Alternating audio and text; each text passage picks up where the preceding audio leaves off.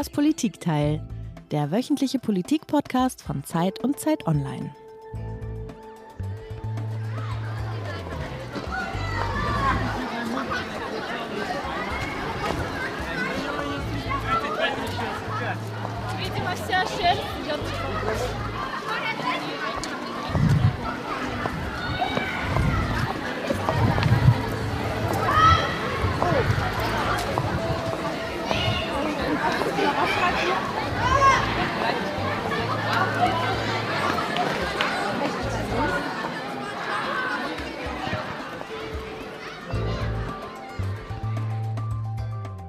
Jede Woche, liebe Hörerinnen und Hörer, bekommen wir beim Politikteil viele Mails und Briefe von Ihnen. Kritik, Lob, Anregungen, viele Vorschläge für Themen, die wir im Podcast besprechen sollten. Vielen, vielen Dank dafür. Heute wollen wir einmal über eine Mail sprechen, die uns besonders berührt hat. Das ist schon eine Weile her, dass wir die Mail bekommen haben und da stand in der Betreffzeile ganz nüchtern Bildungspolitik. Was dann aber folgte, war ziemlich heftig. Da schrieb die Hörerin gleich im ersten Absatz, in dieser Mail wird es um viel Bekanntes gehen, um Missstände und Verfassungsbruch und vor allem um Kinder, die unsere Zukunft sind und die in diesem Land nicht so behandelt werden sollten, wie sie es werden. Die Hörerin, die uns geschrieben hat, ist von Beruf Lehrerin. Wir wollen sie hier Frau Schwarz nennen, weil sie nicht mit ihrem echten Namen in die Öffentlichkeit treten möchte. In der langen Mail schilderte sie uns ihre Erfahrungen an der Schule. Sie beschrieb die schleppende Digitalisierung, den Lehrermangel, die damit einhergehende Überlastung und sie schrieb auch, dass am Ende die Kinder dafür bezahlen müssten. Und zwar immer dieselben, die aus sozial schwachen Familien. Und sie brachte dieses Stichwort auf, das uns aufgeschreckt und irritiert und auch neugierig gemacht hat. Das Stichwort Verfassungsbruch. Darüber wollen wir heute sprechen, über die Bildungskrise, die seit Jahren immer wieder beklagt wird, an die wir uns aber irgendwie gewöhnt zu haben scheinen, denn es scheint ja nicht so viel zu passieren. Wir wollen einmal nachfragen, ist das, was wir unseren Kindern und auch den Lehrern zumuten, ein kollektives Versagen, ein Verstoß gegen alle Regeln der Fairness und Generationengerechtigkeit oder sind vielleicht auch unsere Ansprüche zu groß geworden und gewachsen? Ist unser Schulsystem darauf vorbereitet, dass es immer mehr Kinder von Geflüchteten aufnehmen und integrieren muss? Und warum haben die Klagen scheinbar so wenig Wirkung auf die Politik, obwohl doch Eltern angeblich die hartnäckigste und unangenehmste Interessenvertretung von allen sind? Hier ist wieder das Politikteil, der politische Podcast von Zeit und Zeit Online. Mein Name ist Heinrich Wefing. Ich leite das politische Ressort der gedruckten Zeit zusammen mit Tina Hildebrand. Ich bin äh, Heinrichs Co- als Politikchefin der Zeit. Und das hier wird auch deshalb eine besondere Folge werden, weil wir später nicht nur wie immer einen Gast haben, einen Bildungsexperten, sondern auch eine Zeugin, nämlich unsere Hörerin, Frau Schwarz. Weil Ihre Mail so ungewöhnlich war und so alarmierend klang, haben wir gesagt, wir wollen Frau Schwarz einmal kennenlernen. Und also ist Carlotta Wald ähm, unsere Mitarbeiterin, zu ihr gefahren und hat sich mit ihr unterhalten. Carlotta, du bist auch heute im Podcast mit dabei, nicht nur im Abspann zu hören, sondern live in Farbe mit dabei. Erzähl doch mal, wer ist Frau Schwarz und was macht sie so wütend? Ja, also erstmal natürlich auch Hallo von mir. Ähm, Frau Schwarz ist 37 Jahre alt und arbeitet, wie ihr ja schon gesagt hat, als Lehrerin, nämlich an einem Berufsgymnasium in Hessen. Und dort unterrichtet sie Englisch, Geschichte, Politikwissenschaften, Deutsch und Ethik. Vorher hat sie zwei Jahre an einer Hauptschule gearbeitet. Und ähm, Frau Schwarz ist eine dieser Lehrerinnen, die eigentlich jeder oder hoffentlich jeder kennt, nämlich eine dieser Lehrerinnen, auf denen gefühlt das ganze System auf ihren Schultern liegt. Also sie ist super engagiert, sie ist vor der Arbeit, nach der Arbeit mit den Kindern beschäftigt, Ansprechpartner für alle, die es wollen. Ja, aber sie hat mir eben auch den Eindruck vermittelt, irgendwas läuft gewaltig schief in dem System. Die Hütte brennt. Lass uns mal hören, was Frau Schwarz selbst sagt. Denn wenn ich in den Klassenraum reingehe, wie das an vielen, häufig, also bei, an vielen Hauptschulen häufig der Fall ist, wo Schimmel anwenden ist, wo die Toiletten ekelhaft sind, warum soll ich mir hier Mühe geben? Warum soll ich mir Mühe geben, das instand zu halten, wenn sich schon der Gesetzgeber keine ähm, Mühe gibt, das instand zu halten? Also man kriegt von Kindern, auch wenn ich sage immer Kinder, auch wenn die hier natürlich schon so ein bisschen älter sind, man kriegt von Kindern genau das wiedergespiegelt, was man da reinsteckt. Das ist eigentlich auch das Schöne an diesem Beruf. Also ist das nicht aber auch tragisch, wenn man das jetzt sozusagen auf die Gesellschaft hochskaliert? Ja, wenn das wir das nämlich Konzept diesen ist. Kindern zeigen, wie viel sie uns wert sind. Nämlich? Gar nichts. unfassbar wenig. Keine Mittel, keine Lehrkräfte, keine Zuneigung, keine, kein Respekt. Und diese Kinder gehen mal raus in die Welt, gehen nicht wählen, weil wofür denn? Für sie ändert sich ja nichts. Carlotta, du warst auch an der Schule von Frau Schwarz. Sah es denn da so aus, wie sie das beschrieben hat? Konntest du die Wut nachvollziehen? Ja, also die Wut konnte ich schon nachvollziehen, nach dem, was sie mir alles erzählt hat. Und darauf kommen wir ja jetzt auch noch im Laufe des Podcasts. Aber die Schule, an der ich sie besucht habe und an der sie jetzt arbeitet, die sieht nicht so aus. Da spricht Frau Schwarz ähm, von der Hauptschule, an der sie vorher gearbeitet hat. Sie ist aber tatsächlich wegen diesen schlechten Arbeitsbedingungen an das jetzige Berufsgymnasium im Taunusgebiet gewechselt. Und ja, ich habe Frau Schwarz ähm, für zwei Tage, wie du gerade schon gesagt hast, Tina, beim Unterricht begleitet, aber auch bei der Vor- und bei der Nacharbeit, das heißt im Lehrerzimmer, auch bei einem Fortbildungstag. Und ich habe mit ihr und mit ihren Schülern und Schülerinnen und den Kollegen gesprochen und auch mit dem ehemaligen Schulleiter, mit dem jetzigen Schulleiter. Und das war schon interessant, weil egal mit wem ich sprach, am Ende landeten wir eigentlich immer bei einem Thema, nämlich der Frage, ob es in Deutschland im Bildungssystem gerecht zugeht. Und was war die Antwort? Da würde ich jetzt mal Frau Schwarz selbst zu Wort kommen lassen. Ja, also es geht ja im Endeffekt um den Artikel 2, die ähm, alle Menschen sind gleich und im Bildungssystem sind sie das nicht. Und dementsprechend sorgt unser Schulsystem nicht dafür, dass das Grundgesetz in Deutschland in der Bildung umgesetzt wird. Wow, das ist eine krasse Ansage. Das ist ja das, was wir am Anfang schon mal äh, angetippt hatten. Im, Im Grunde sagt doch Frau Schwarz, unser Bildungssystem ist verfassungswidrig. Ja, genau. Also das zumindest hat sie mir hier schon im Vorgespräch am Telefon erzählt. Das ist ihr Anliegen. Okay, ich verstehe ja, dass jemand wütend ist auf das Bildungssystem, vor allen Dingen, wenn man so viele Erfahrungen gemacht hat. Aber Verfassungsbruch, das ist schon eine Ansage. Deswegen lass uns an dieser Stelle unseren Gast hereinholen. Wir haben auch in dieser Folge einen Gast, Martin Spiewak. Martin ist ein Kollege aus dem Ressort Wissen, der seit vielen Jahren in der Zeit über Schulen schreibt und auch über vieles andere, der auch viele Schulen von innen kennt Vielleicht kennt sich sowieso überhaupt niemand in Deutschland so gut mit Schulen und der Realität dort aus wie Martin. Herzlich willkommen in das Politikteil Martin Spiewak. Ja, hallo. Martin, normalerweise bringt ja unser Gast immer ein Geräusch mit. Aber weil wir heute Frau Schwarz viel Raum geben wollen, haben wir dir ein Geräusch mitgebracht, nämlich nochmal einen O-Ton von Frau Schwarz. Chancengleichheit gibt es in Deutschland kaum. Martin, Frau Schwarz ist angefasst, ist frustriert und Sie geht aber noch einen Schritt weiter und sagt, unser Bildungssystem ist mit dem Grundgesetz nicht vereinbar. Kann man das so sagen? Was sind deine Erfahrungen? Also wenn man sich das rechtlich anschaut, würde ich sagen, bis vor kurzem hätte ich eher gesagt, nee, kann man nicht so sagen. Nun gibt es aber ein neues Urteil des Verfassungsgerichtes, das ein bisschen untergegangen ist in der Corona-Zeit, aber ziemlich spektakulär ist. Und dieses Urteil ermöglicht es schon Bürgern und Bürgern, A, die schulische Bildung einzuklagen und einzufordern, aber auch gewisse Mindeststandards zu fordern und diese auch einzuklagen.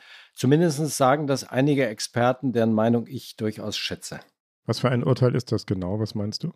Da hat also Karlsruhe 2021 im November ein Urteil zu Schule und Corona gefasst und ähm, das äh, sozusagen jungen Menschen ein Recht auf Bildung zuerkennt. Jetzt für die Juristen ist vermischt oder es leitet es ab aus zwei Grundrechten. Einmal ist es tatsächlich Artikel 2, aber nicht das auf die sozusagen Gleichheit, sondern es geht um die freie Entfaltung der Persönlichkeit. Und Artikel 7, da heißt es ja, das gesamte Schulwesen steht unter der Aufsicht des Staates. Und indem Karlsruhe das beides sozusagen kombiniert, ähm, schafft es A, ein Recht auf Bildung. So, äh, da könnte man noch sagen, na gut, das haben wir erwartet. Aber es fordert auch gewisse Mindeststandards ein und es sagt nämlich, dass sozusagen das Schulsystem allen Kindern und Jugendlichen gemäß ihren Fähigkeiten die dem heutigen Gesellschaftenleben entsprechenden Bildungsmöglichkeiten eröffnet. Und da ist die Frage nun, was muss der Staat dafür tun? Lass uns einmal noch mal kurz dabei bleiben. Das äh, klingt ja einerseits wahnsinnig äh, fundamental mhm. und andererseits frage ich mich, wie kann man das denn überprüfen? Also wie kann man denn Bildung im einzelnen Kind überprüfen? Äh, nicht als OECD-Studie und wie, was heißt Mindeststandards? Wie kann man die wirklich festmachen, dingfest, sodass sie dann auch einklagbar sind? Genau, das ist die ganz große Frage, weil bisher hat ja noch keiner geklagt. So und ich würde sagen, in der Öffentlichkeit ähm, und auch in den Schulen und bei Eltern hat dieses Recht auch noch so richtig gar keiner entdeckt. Das heißt, am Ende müsste eigentlich jemand tatsächlich klagen, so, und dann müssen Gerichte entscheiden, ja, hier werden diese Mindeststandards sozusagen nicht eingehalten und der Staat muss mehr dafür tun. Was da die Maßstäbe sind, auch darüber ist man sich noch nicht so ganz im Klaren. Man kann ja jetzt nicht sagen, naja, als Eltern, mein Kind äh, schafft das Abitur nicht und da klage ich mal. So. Man könnte aber schon sagen, na, der Unterricht, der fällt jetzt hier seit Wochen aus. Mein Kind hat überhaupt nicht die Chance, in irgendeiner Weise etwas zu lernen.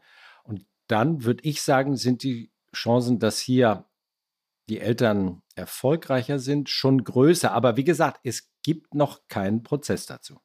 Mhm. Heinrich, einmal die Frage an dich als Juristen. Martin hat ja gesagt, dass das im Grunde spektakulär ist, so ein bisschen übersehen bisher.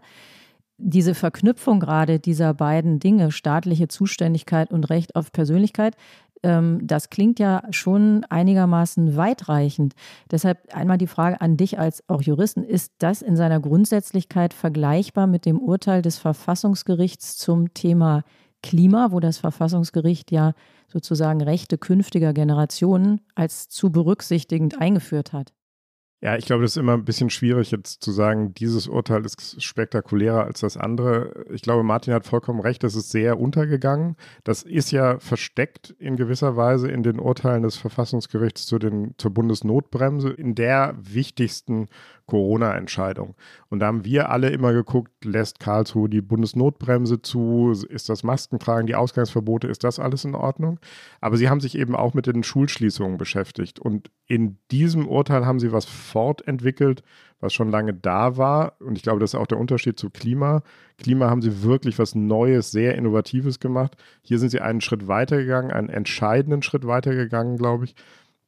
Und in dem Kontext wird es, glaube ich, vielleicht auch leichter zu verstehen, was dieses individuelle Recht auf schulische Bildung auch für das einzelne Kind, den einzelnen Jugendlichen bedeutet. Da ging es halt darum, dass während der Corona-Zeit ganz viel Schule ausgefallen ist. Und ähm, die Frage war eben, reicht es, so ein bisschen Homeschooling anzubieten per Videoschalte?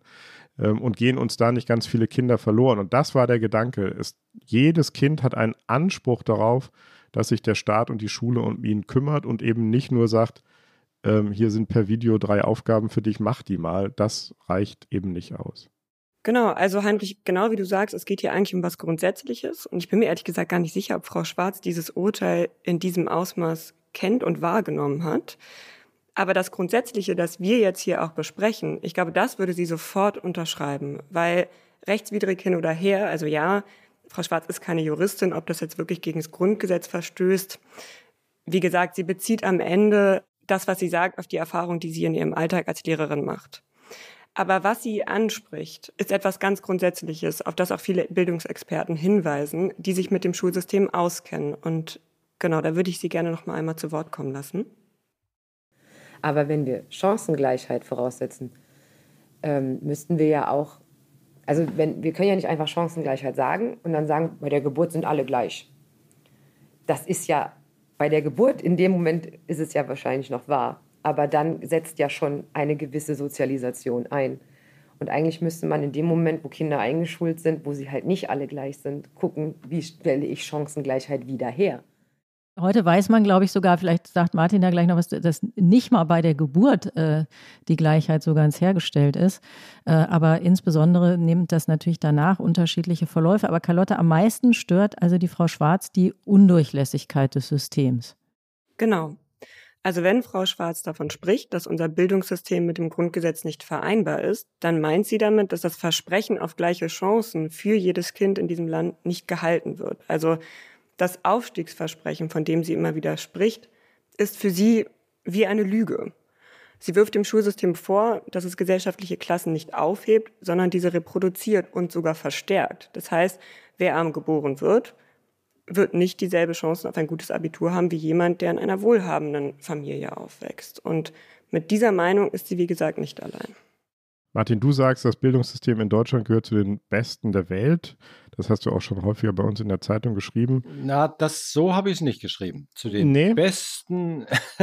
Dann sag doch mal, was sagst du zu, diesem, zu dieser Frage nach der Durchlässigkeit und der Chancengleichheit? Ja, das ist natürlich wie alles äh, sehr kompliziert. Also Chancengleichheit steht definitiv. Dafür sind nicht. wir in diesem Podcast da, für komplizierte sehr gut, Fragen. Sehr gut, Ja. ähm, also Chancengleichheit steht definitiv nicht im Grundgesetz und darauf, das ist wirklich auch wichtig, darauf hebt dieses Urteil auch nicht ab. Also es hebt nicht auf Chancengleichheit ab. Es hebt auf sozusagen Persönlichkeitsentwicklung ab und dass der Staat da ein Minimum sozusagen äh, garantiert. Das ist Karlsruhe wichtig. Es geht nicht darum, dass hier sozusagen Chancengleichheit hergestellt wird. Das könnte man da auch ableiten, aber das ist nicht im, im Mittelpunkt dieses Urteils. Wenn man jetzt sagen, Chancengleichheit ist nicht gewährt, da äh, hat die Frau Schwarz natürlich absolut recht. Also wir haben in Deutschland keine Chancengleichheit. Äh, andererseits kann man kein Land der Welt finden, wo es Chancengleichheit gibt. So, also selbst in den hochgepriesenen Ländern wie meinetwegen Finnland oder Kanada oder so, die immer in diesen Vergleichen sehr, sehr viel besser dastehen, die sind natürlich schon chancengerechter, aber eine Chancengleichheit, dass wirklich jedes Kind die gleichen Chancen hat, unabhängig von der Herkunft, unabhängig das, äh, von dem, was die Familie, was die Eltern machen, das gibt es eigentlich weltweit gar nicht und in Deutschland natürlich erst recht nicht. Aber Martin, ganz kurz, wenn, lass uns nicht am Wort Chancengleichheit zu lange festhalten, Ja. sondern die Frage, gibt es eine gewisse Durchlässigkeit, das berühmte Aufstiegsversprechen, Ja. der Fahrstuhl nach oben, äh, dass jemand, der in einer sozial schwachen, vielleicht bildungsfernen Familie geboren worden ist, auch eine Chance haben soll, ähm, nach oben zu kommen, aufzusteigen, an der Universität zu studieren. Ist das in Deutschland leicht oder ist das extrem schwer? Wie schätzt du das ein?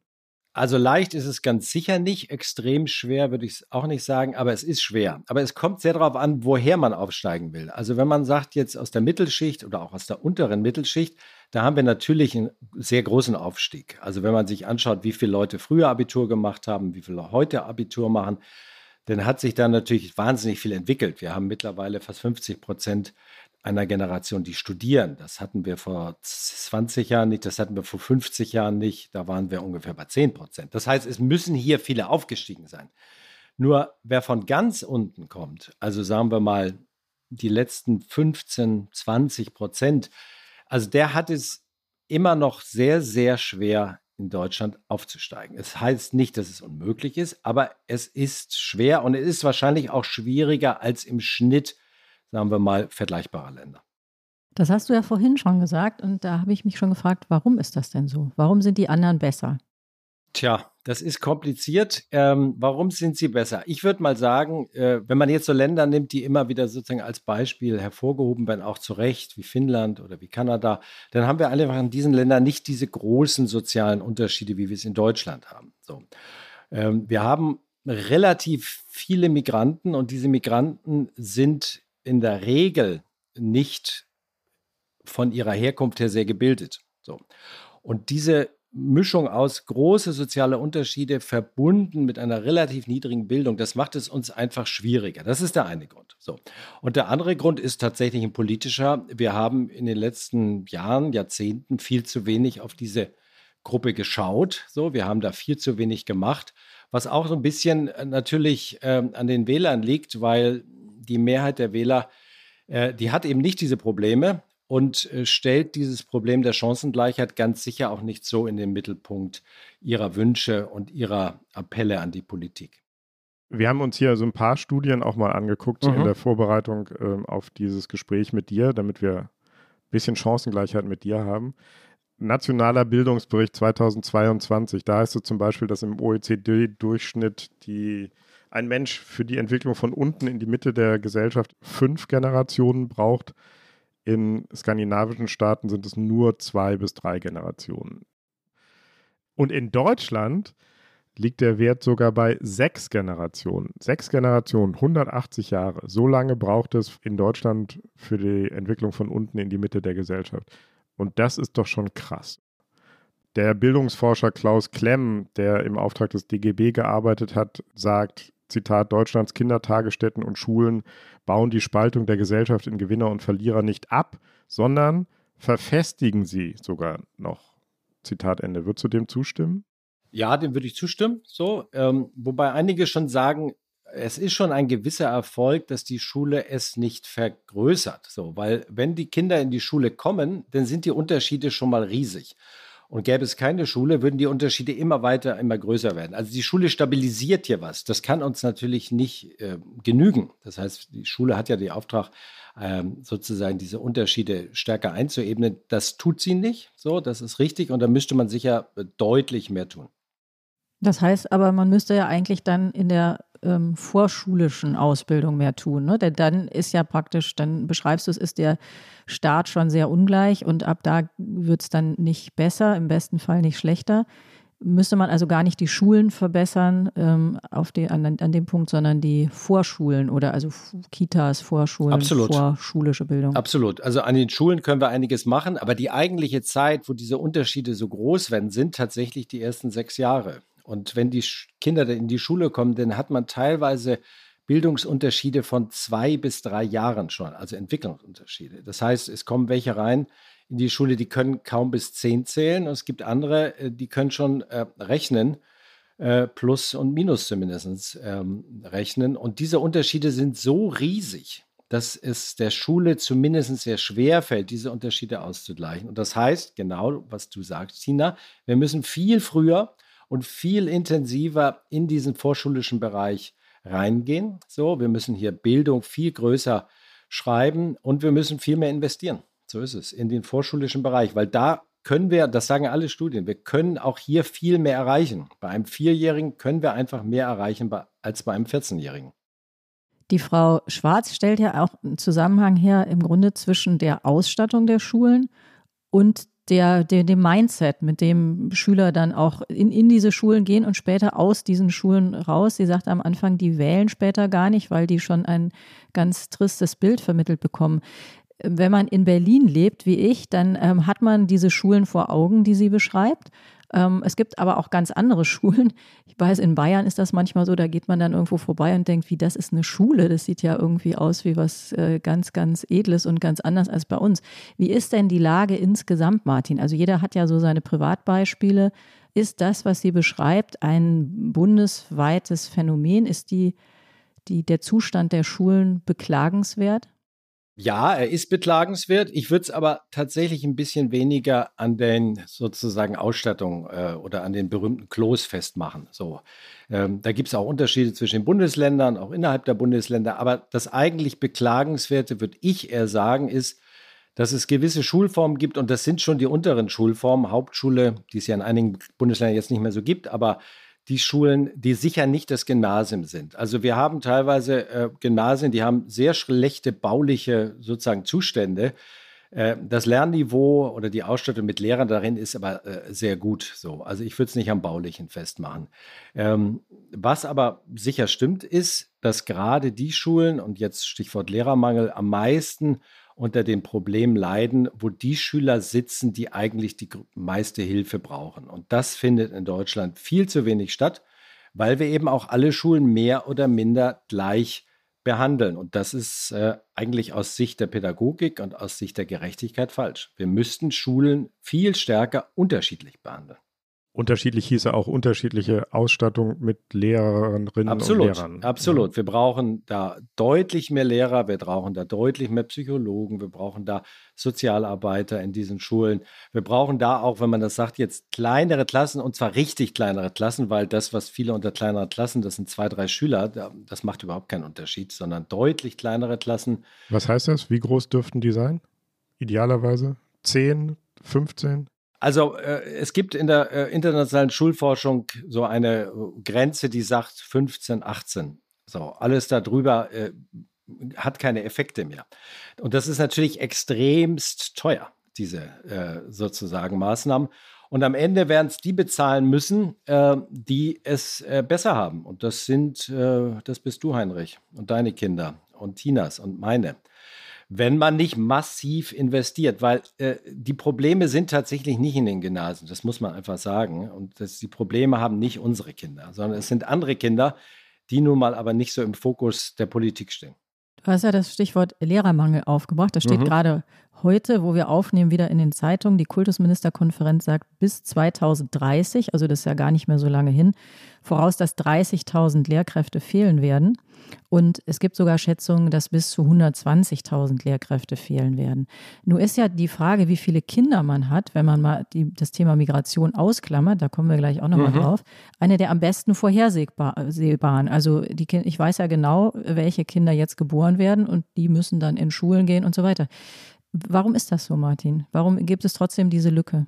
Na, einmal gibt es die Lücke tatsächlich, weil es die Politik verschlafen hat. So, also die Berechnungen waren bis vor wenigen Jahren immer noch so äh, grobkörnig, sag ich mal, äh, dass man selbst auf zwei, drei, vier Jahre nicht vorhergesehen hat, wie viele Kinder da in die Schule kommen. Das ist jetzt besser geworden, aber es gab ein eklatantes Versagen der Politik, würde ich sagen. Ja, tatsächlich der Schulpolitik. Äh, das andere Problem ist aber natürlich der Fachkräftemangel allgemein.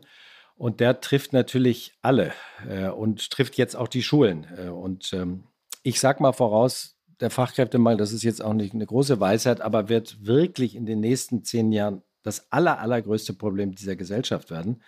Das haben die meisten so noch nicht verstanden und es wird alle im Alltag treffen, aber natürlich auch äh, die Schulen, weil bei den Schulen ist es ja ein bisschen ein besonderes Problem. Wenn jetzt, sagen wir mal, ein Steuerbeamter fehlt, äh, dann sagt man ja gut, dann warte ich eben statt einem Jahr vielleicht zwei Jahre auf meine Steuererklärung. Bei Kindern kann man es leider nicht so machen. Da kann man nicht sagen, äh, in zwei Jahren geht ihr erst zur Schule, wenn ihr acht seid und nicht, wenn ihr sechs seid. Das heißt, da merkt man es sehr, sehr viel deutlicher. Da habe ich noch mal eine Nachfrage. Das Thema ist ja schon, äh, das haben wir auch am Anfang gesagt, das ist ja in dem Sinne gar nicht neu, trotzdem mhm. passiert es immer wieder. Es gab ja zwischendurch große Quereinsteigerprogramme. Da, also ich kenne selber ein paar, die sind dann Lehrer geworden. Ich, es gibt auch einige Kollegen von uns. Wie sind denn da, da eigentlich die Erfahrungen? Da muss man leider sagen, man weiß es nicht so richtig. Und das zeigt auch, dass hier äh, die Politik nicht ihrer Aufgabe nachkommt. Das heißt, erstmal haben aus Panik ganz, ganz viele Bundesländer einfach die Leute eingestellt. Mal mehr, mal, äh, also mal besser, mal schlechter kontrolliert, wer da reinkommt. Und insofern hat man eher anekdotische Erfahrung. Ähm, äh, einige Schulen sagen, die Erfahrungen sind sehr gut, weil da sind Leute reingekommen, die sehr motiviert sind, die neue Erfahrungen in die Schule mit reinbringen, aus gewissen Berufen, die haben ja andere Hintergründe. Aber es gibt auch immer wieder Erfahrungen, wo man sagt, also hier wird jemand teilweise sogar ohne akademische Ausbildung, sowas gibt es auch, ähm, wird nicht so laut gesagt, in die Schule kommen und die natürlich nicht das mitbringen, was man von einem Lehrer erwartet. So, also wir hoffen mal, zum Ende des Jahres gibt es dann so eine neuere Erhebung und eine neue Studie dazu, dass da ein bisschen mehr Klarheit kommt. Bisher sind die Erfahrungen, würde ich sagen, so anekdotisch sehr gemischt. Martin, du hast es jetzt zum zweiten Mal gesagt und ich bin da in Klammern gesagt ein bisschen erschüttert, mhm dass wir so wenig wissen. Ja. Äh, das war ja immer ein Problem auch in der Corona-Krise. Da wurde gesagt, wir wissen gar nicht, was sind die Inzidenzen, was sind die Verläufe, äh, wer steckt sich wie an.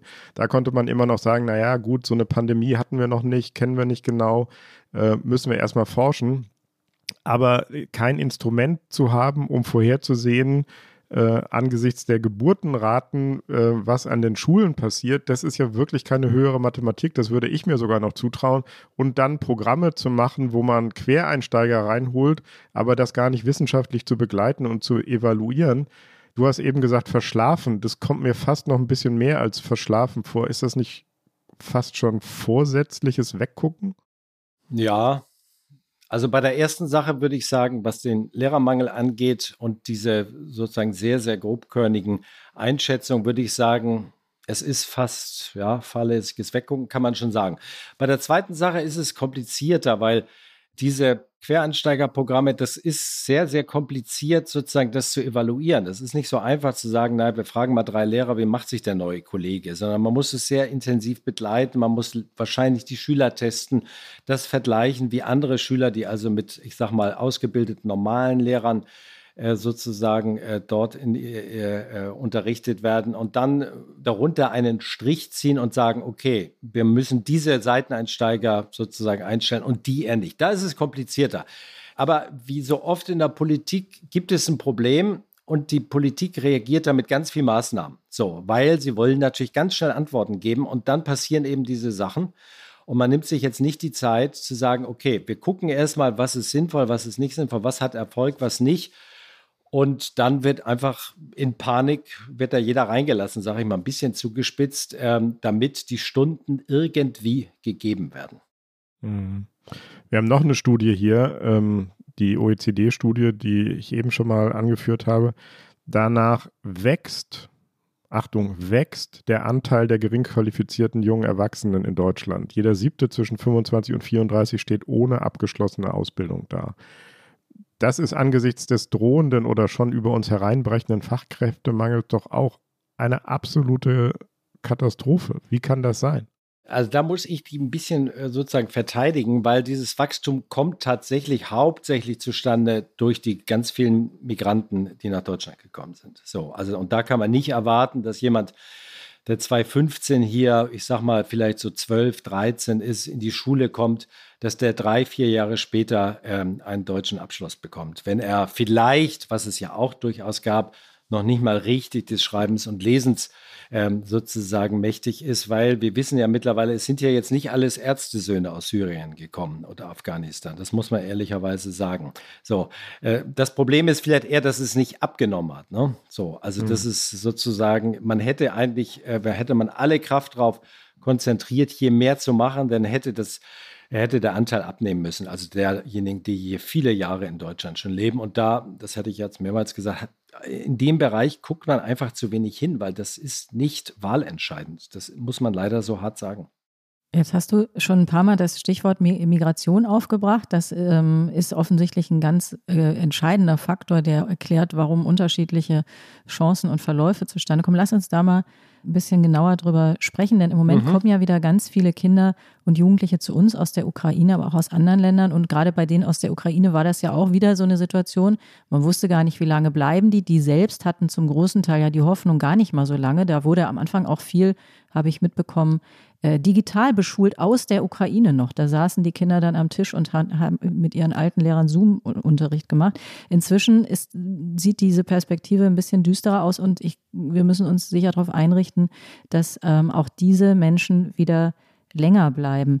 Lass uns doch noch mal kurz hören, was unsere Lehrerin Frau Schwarz zu dem Thema Integration von Migranten sagt. Und da sind wir doch wieder bei der Integration weil diese Leute fühlen sich hier nicht abgeholt. Und das ist tatsächlich unsere Schuld und nicht deren Schuld, weil die wollen, die wollen viel.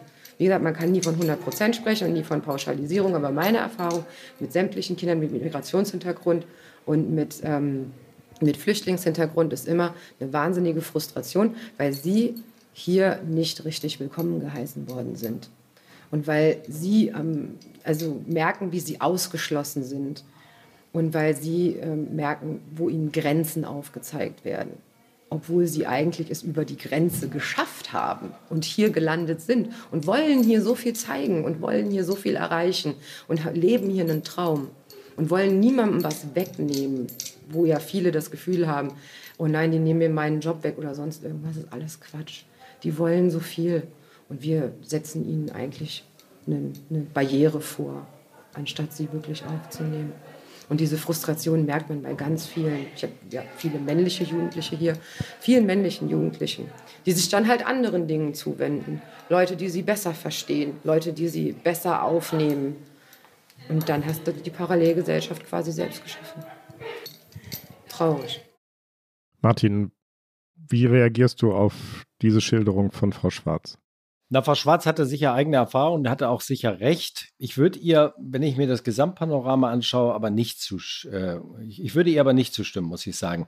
Wir haben natürlich enorme Versäumnisse, was Integration angeht, äh, von den Kindern, Jugendlichen, die in den 60er, 70er, 80er bis in die 90er sind. Aber wenn ich mir die Flüchtlinge angucke, die 2015 kamen oder jetzt äh, die aus der Ukraine kommen, da finde ich schon, hat unser Schulsystem doch enormes geleistet. Innerhalb kürzester Zeit wurden sie zumindest in der Mehrheit bei allen Abstrichen äh, beschult, sozusagen. Und das haben auch nicht alle anderen Nationen geschafft. Also das finde ich ein bisschen unfair zu sagen, ähm, da hat jetzt das deutsche Schulsystem völlig versagt. Die haben sich alle angestrengt, auch die Politik, aber natürlich in, in erster Linie Lehrerinnen und Lehrer, die Schulen und haben da viel geleistet.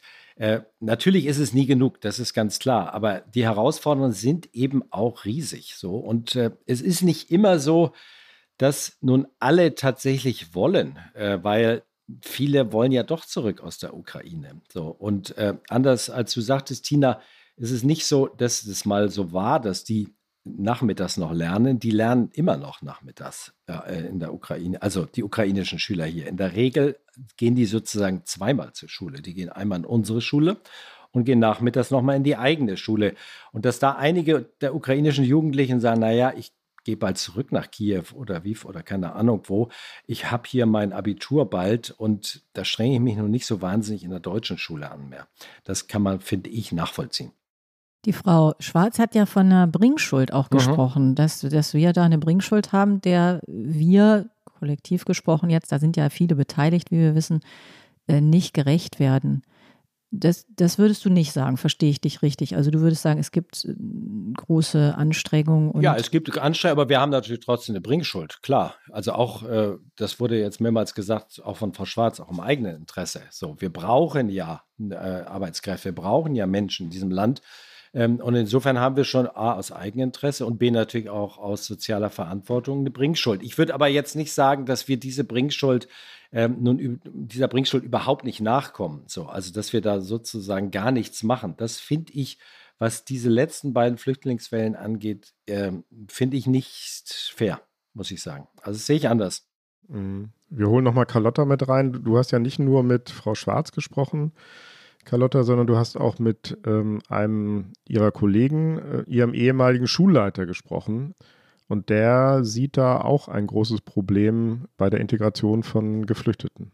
Genau, der sieht auf jeden Fall auch ein Problem. Ich möchte an der Stelle noch mal ganz kurz sagen, ich glaube, Frau Schwarz bezieht sich auch bei dem äh, Abschnitt, den ich jetzt eingespielt habe, vor allem auf die Migranten vor 2015. Ne? Also die sind auch gemeint, aber sie meint auch sozusagen, ja, also Kinder oder Jugendliche aus der zweiten, dritten Generation, die aber mhm. immer noch Schwierigkeiten haben mhm. anzukommen. Ne? Also das nur nebenbei. Aber genau, ich habe auch mit dem ehemaligen Schulleiter, ein ebenfalls sehr, sehr engagierter Lehrer, Schulleiter gesprochen, gerade über das Thema Migration. Und das war ihm wirklich ein Dorn im Auge. Und da wollen wir einmal hören, was er dazu sagt und warum er darin ein mhm. Riesenproblem sieht. Mhm. Und deswegen bin ich ja auch so empört. Ja. Es ist nicht nur, es ist nicht nur blöd, ich meine jetzt vom, vom moralischen her, ähm, volkswirtschaftlich, völlig, völlig blödsinnig. Ja. Wenn man sich jetzt mal vorstellt, was die Leute da in zwei Jahren alles schaffen. Die kommen in ein Land, wo sie kein Wort von der Sprache sprechen. Sie machen das deutsche Sprachdiplom. Sie haben noch, machen dann noch die zusätzlichen Fächer. Also im Grunde lernen die alles das, was ein deutscher Hauptschüler in acht Jahren macht, in zweien. Das heißt, wer das wirklich schafft und noch einigermaßen Leistung dazu erbringt, das ist ein High Performer. Also das ist wirklich auch eine volkswirtschaftliche Ressource letztendlich, ja, die, man, die man da wahrnehmen muss. Das ist ja genau dein Argument gewesen, Martin. Das mhm. Thema Fachkräftemangel haben wir besprochen. Also sozusagen, es gibt nicht nur eine moralische Verpflichtung, es ist auch, liegt auch in unserem Eigeninteresse. Lieber Martin, wir sind hier ja in einem politischen Podcast. Jetzt haben wir die Realität beschrieben. Jetzt müssen wir über die politische Verantwortlichkeit sprechen. Vieles läuft nicht gut äh, in der Bildungspolitik. Das haben wir jetzt rausgearbeitet. Nicht alles ist schlecht, auch das haben wir klar gemacht. Wer ist für die Fehlentwicklungen, die wir auch festgestellt haben, denn verantwortlich? Also es ist natürlich auch eine politische Verantwortung, das würde ich ganz sicher so sagen. Ähm, wir haben ähm, seit ja, geraumer Zeit, und jeder wird es kennen, das Föderalismusproblem. Das heißt, wir haben in Deutschland ein Steuerungsproblem. Ähm, die verschiedenen Ebenen, die Länder untereinander, die einzelnen Länder, wie auch der Bund, sie arbeiten einfach nicht gut zusammen. So, das ist sicher ein großes Problem, dass dieses System einfach auch nicht äh, wirklich lernt voneinander, sagen wir es mal so. Also der Lernfortschritt des Schulsystems insgesamt ist sehr gering. Ähm, wir haben wahrscheinlich auch ein finanzielles Problem, würde ich sagen, wobei es wirklich falsch ist zu sagen, ähm, es fließt kein Geld in die Bildung. Im Gegenteil, es fließt eigentlich jedes Jahr mehr Geld in die Bildung und ich glaube, außer Bundeswehr jetzt gibt es keinen Bereich, der so stark äh, in den Jahren, letzten Jahren zugelegt hat, was finanzielle Unterstützung angeht. Und wir haben natürlich auch ein Problem, und das war ganz am Anfang, äh, mit den doch sehr gestiegenen Anforderungen so, wir haben eben heute Ganztagsschulen, wir haben heute eine Rundumbetreuung, auch wenn sie nicht perfekt läuft in den Kitas. Auch das ist sicher nicht unbedingt ein Problem, aber macht es nicht einfacher, sagen wir es mal so. Wollen wir es ein bisschen sortieren? Wir haben jetzt über, du hast gesagt, Geld, Steuerung, Föderalismus. Wäre es besser, wenn es eine bundeseinheitliche Steuerung gibt? Immerhin haben wir ja eine Bundesbildungsministerin, Frau Bettina Stark-Watzinger, und sie hat für März zu einem Bildungsgipfel eingeladen. Erhoffst du dir von diesem Bildungsgipfel irgendwas, Martin? Nein, davon erhoffe ich mir leider gar nichts, weil das ist so ein bisschen ein Ausweis genau dieses Problems. Wir hatten ja gehofft, dass äh, vielleicht es ein bisschen besser wird mit dieser neuen Ministerin, ähm, da es ja auch regierungsmäßig einen Neuanfang gab. Leider hat sich diese Hoffnung bisher nicht erfüllt. Das heißt, die haben Bund und Länder haben sich wieder so sehr verhakt, dass selbst zu diesem Bildungsgipfel, der ja kein Gipfel ist, sondern ein kleines Gipfelchen allerhöchstens, weil da kommen die für anderthalb Stunden zusammen und reden öffentlich auf so einer Podiumsdiskussion. Also ist alles andere als ein Gipfel. Da kommt ja mehr als zwei Drittel gar nicht der Länder. Warum kommen die nicht? Naja, es hat viele Gründe. Einmal das Format so, also Sie sagen, es ist lächerlich, ein Gipfel, ähm, wo wir weder in der Vorbereitung, wo es auch gar keine Vorbereitung gab, ähm, eingeladen waren, noch überhaupt in das Format selbst so. Ähm, ein Gipfel hat ja in der Regel Ziele, die Ziele sind auch völlig unklar. Und dann wurden sie auch noch sehr unglücklich eingeladen, teilweise sozusagen über irgendwelche ähm, Unterabteilungsleiter, sag ich mal, und nicht von der Ministerin selbst. Die hat es dann nachgeholt und so weiter. Auch da zeigt sich eine gewisse fehlende, ich würde sagen, politische Professionalität im BMBF. Das war sozusagen insofern ein Ausweis genau dieser verhakten Situation. Ähm, so ein bisschen, äh, habe ich vor kurzem geschrieben, steht die Bildungsrepublik da, wo sie schon oft steht, nämlich sich selbst im Wege. Werbung. Die fünf reichsten Männer haben ihr Vermögen seit 2020 verdoppelt. Zugleich sind fünf Milliarden Menschen ärmer geworden. Im Podcast Entwicklungssache spricht Entwicklungsministerin Svenja Schulze mit Expertinnen wie Serap Altinijik von Oxfam über die Hintergründe und Ursachen. Wie kann Reichtum auf der Welt gerechter verteilt werden? Was bedeutet das für uns in Deutschland? Erfahre mehr. Entwicklungssache. Jetzt überall da, wo es Podcasts gibt.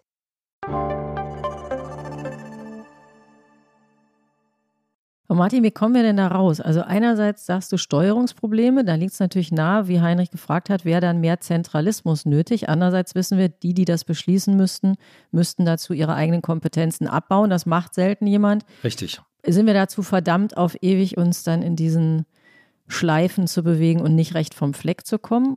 Im Moment sieht es tatsächlich so aus. Das ist ja aber nicht nur im Bildungswesen so, sondern es ist ja in sehr vielen Dingen so, dass sich diese Republik so ein bisschen selbst im Weg steht, sozusagen überreguliert ist und aus diesen, ähm, ich sag mal, eingefahrenen äh, Mechanismen, die auch sehr lange ja gut funktioniert haben, sehr schwer rauskommt. So. Es ist sicher jetzt nicht die Lösung, dass alles aus Berlin äh, geregelt wird. Also, dass jetzt Frau Stark-Watzinger die Lehrpläne schreibt und die Schulleiter in Deutschland verteilt. Darum geht es überhaupt nicht. Aber es geht um einen ähm, gedeihlicheren und besseren, organisatorisch besseren, äh, eine, eine gedeihlichere und organisatorisch bessere Zusammenarbeit einfach. Und äh, dafür müssten tatsächlich die Länder etwas an Kompetenz abgeben, dem Bund. Ähm, aber das dürfte eigentlich gar nicht so schmerzhaft sein, weil dadurch äh, bekommen sie sicher sehr, sehr viel mehr Geld. So in der, äh, in der Bildung. Ähm, aber sie wollen natürlich alles selbst bestimmen.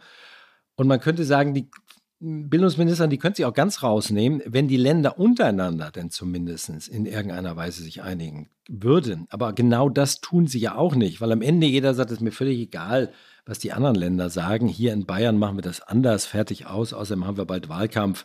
Da müssen wir zeigen, dass wir Bayern die Besten sind. So, auch das funktioniert schon nicht.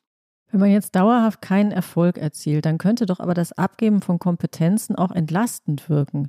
Absolut. Denn das setzt ja auch sozusagen setzt ja die Politik auch unter Druck. Es ist ein permanentes Ärgerthema.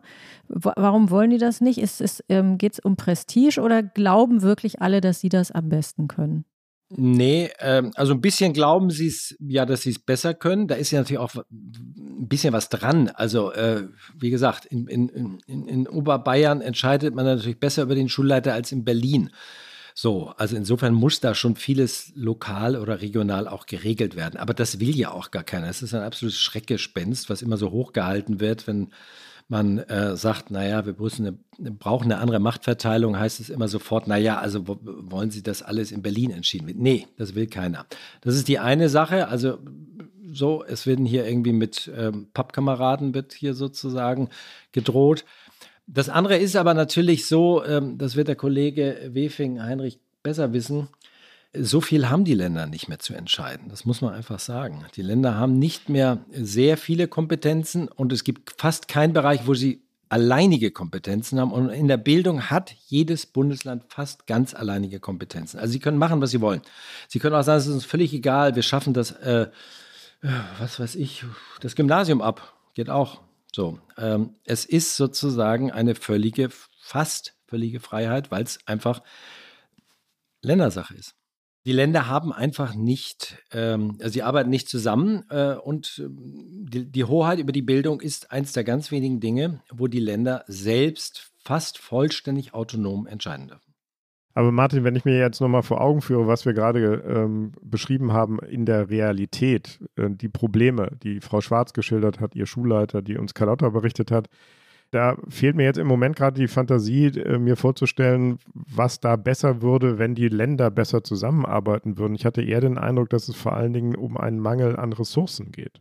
Nee, es geht nicht nur um einen Mangel an Ressourcen, sondern äh, da können wir vielleicht gleich noch zu kommen, sondern es geht auch um ein gegenseitiges Lernen sozusagen. Wir haben ja äh, die gleichen Probleme in allen Bundesländern. Alle Bundesländer machen es ein bisschen anders.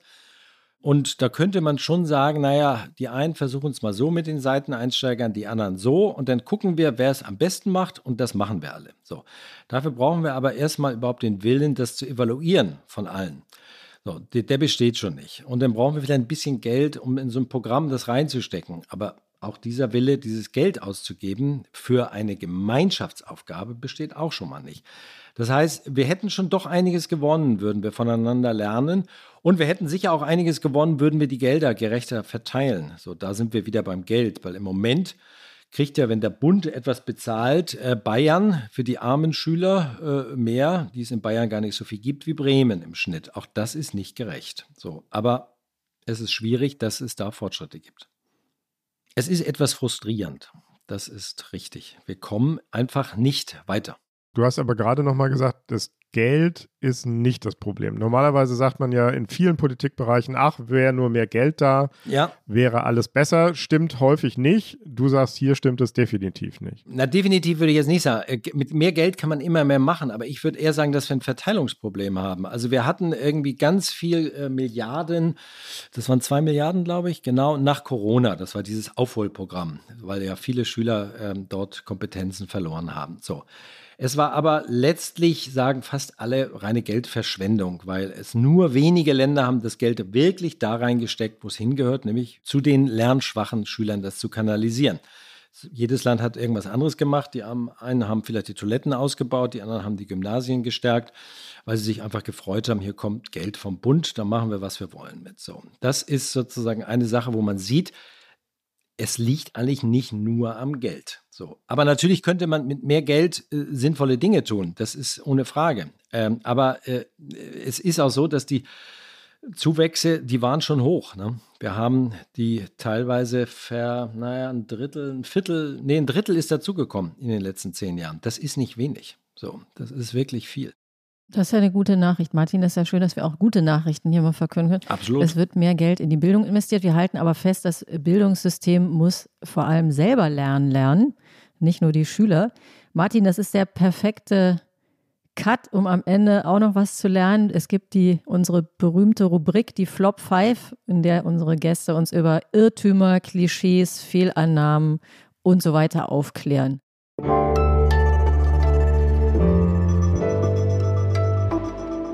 Flop 5.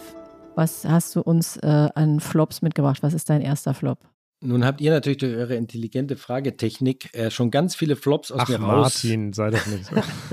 durch ganz viele Flops aus mir rausgelockt. Dann bringen wir sie nochmal auf den Punkt. Ein Flop ist, äh, für Bildung äh, hat keiner Geld in diesem Land. Das stimmt definitiv nicht. Wir haben über die letzten Jahre immer mehr Geld in die Universitäten. Gerade der Kita-Bereich ist explodiert. So hat sich fast verdoppelt in den letzten 15 Jahren. Wir haben Ganztagsschulen und so weiter. Also man kann nicht sagen, die Politik hat kein Geld, aber vieles von den Geldern wird schlecht, würde ich sagen, verwaltet, schlecht verteilt. Das andere ist, wenn wir eine Alternative zum Föderalismus wollen, dann muss alles der Bund machen. Nee, darum geht es überhaupt nicht, sondern es geht um eine bessere Zusammenarbeit zwischen beiden. Eigentlich wissen das auch alle Experten, aber es ist wunderbar, dieses Ping-Pong immer hinter, hin und her zu spielen, damit sich nichts bewegt. So, auch das ist etwas nervig. Was würde ich noch sagen? Ja, diesen schönen Satz, äh, Lehrer sind faule Säcke, den kann ich auch nicht mehr hören. Wer hat den nochmal gesagt, Martin? Ja, das ist eine sehr interessante Frage, nämlich das hat Herr Schröder gesagt, so unser ehemaliger Bundeskanzler. Er hat es gesagt gegenüber Redakteuren einer Schülerzeitung. So, in Niedersachsen. Da wollte er sich nämlich, wie es seine Art und Weise ist, so ein bisschen ranwanzen und hat gesagt, naja, ihr wisst ja, ne, die Lehrer, die sind doch auch alles faule Säcke, wa? So, und das fanden die wahnsinnig lustig, haben es in ihre Schülerzeitung geschrieben und damit war es in, in der Welt. So, das hat eigentlich nie jemand wiederholt, außer die Lehrer selbst. Die wiederholen es eigentlich jede Woche aufs Neue.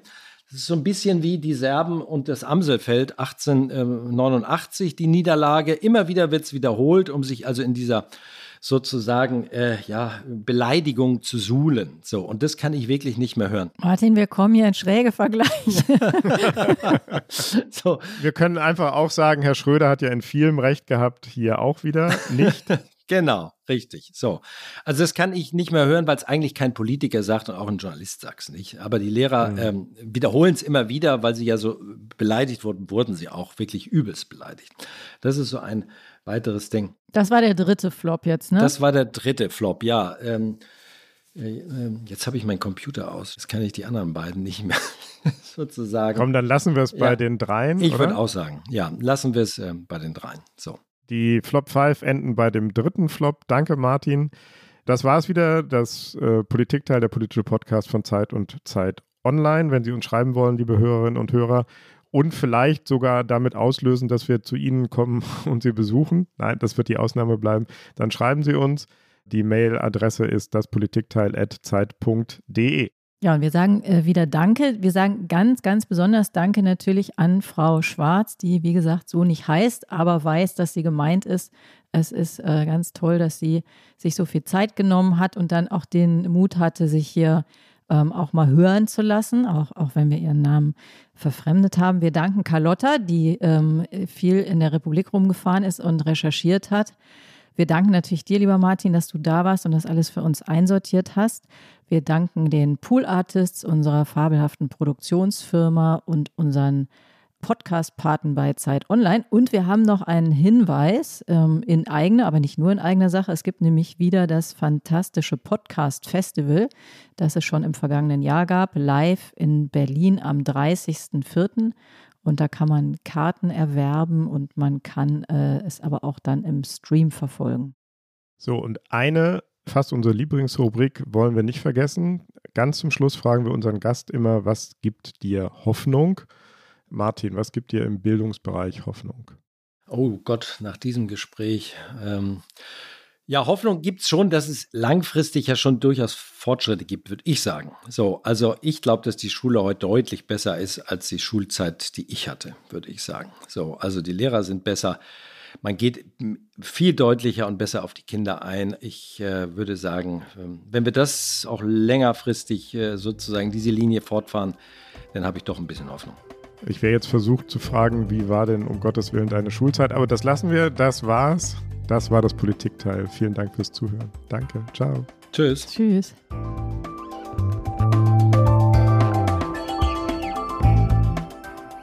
Das Politikteil ist ein Podcast von Zeit und Zeit Online, produziert von poolartists.de.